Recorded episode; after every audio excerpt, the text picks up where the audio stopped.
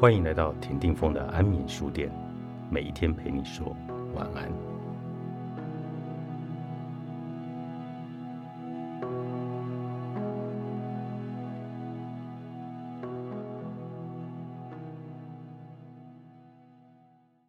当愤怒升起时，我们应该立刻回到正念呼吸或行禅的休息，培养正念的能量。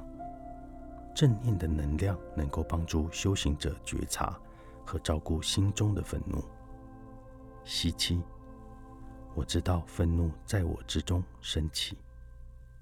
呼气，我会好好照顾在我之中的愤怒。我们要持续这样的休息，培养正念能量，也就是觉察与拥抱愤怒的能量。不要任由愤怒升起。而不去照顾他，我们需要唤起正念的能量来照顾我们的愤怒。小宝宝哭泣时，做母亲的会走过去拥抱他。正念就像是母亲，愤怒则像是哭泣的小宝宝。当母亲抱起哭闹的宝宝，温柔地将他拥在怀里，宝宝的情绪就会平静许多。同样的。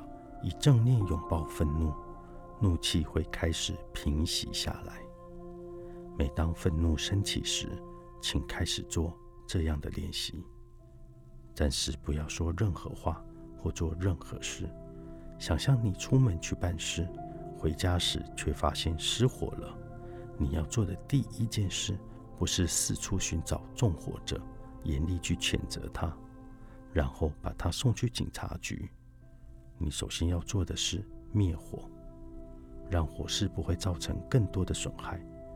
当愤怒在你心中升起时，请不要急着说话或者去反应，回到呼吸，先照顾你的情绪。等愤怒逐渐平息之后，再开始寻找愤怒的根源。或许是错误的认知导致愤怒升起，或许我们认为。对方是故意惹我们生气，但其实他并没有这个意思。经过反思，我们可能会发现自己的认知有误，愤怒可能就此消退。假如休息了二十四个小时以后，仍然无法消除愤怒，我们就需要让对方知道我们在生他的气。如果我们无法冷静地告知对方，可以写一张字条。在这张字条上面说明三件事：一，我因为你而生气，我希望你知道；二，我正在静心休息；三，请帮助我。写完这三个句子之后，即使对方还没有收到这张字条，我们的怒气已经消减了一些。当我们生某个人气的时候，我们有责任让对方知道，这个人可能是我们的父母、兄弟姐妹、子女、朋友、同事或共事的人。当对方知道我们正在生气，他会回想并思考：我做了什么事，我说了什么话惹他生气。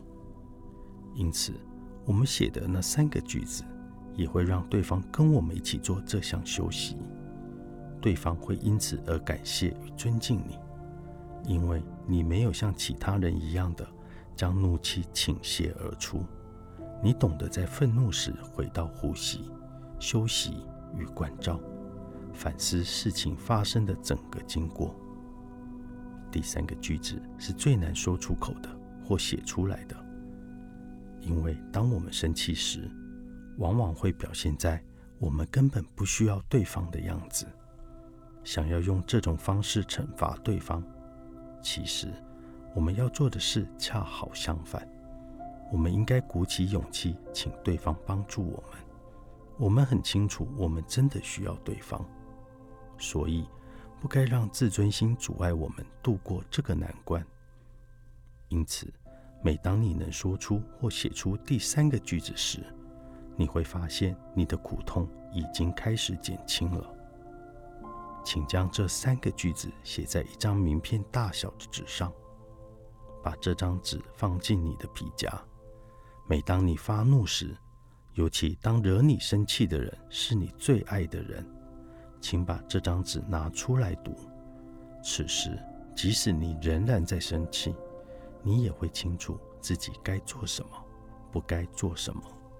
现在，全世界有许多人都在进行这样的休息，也并因此化解了许多的难题。我希望你也能和他们一样。呼吸禅，作者。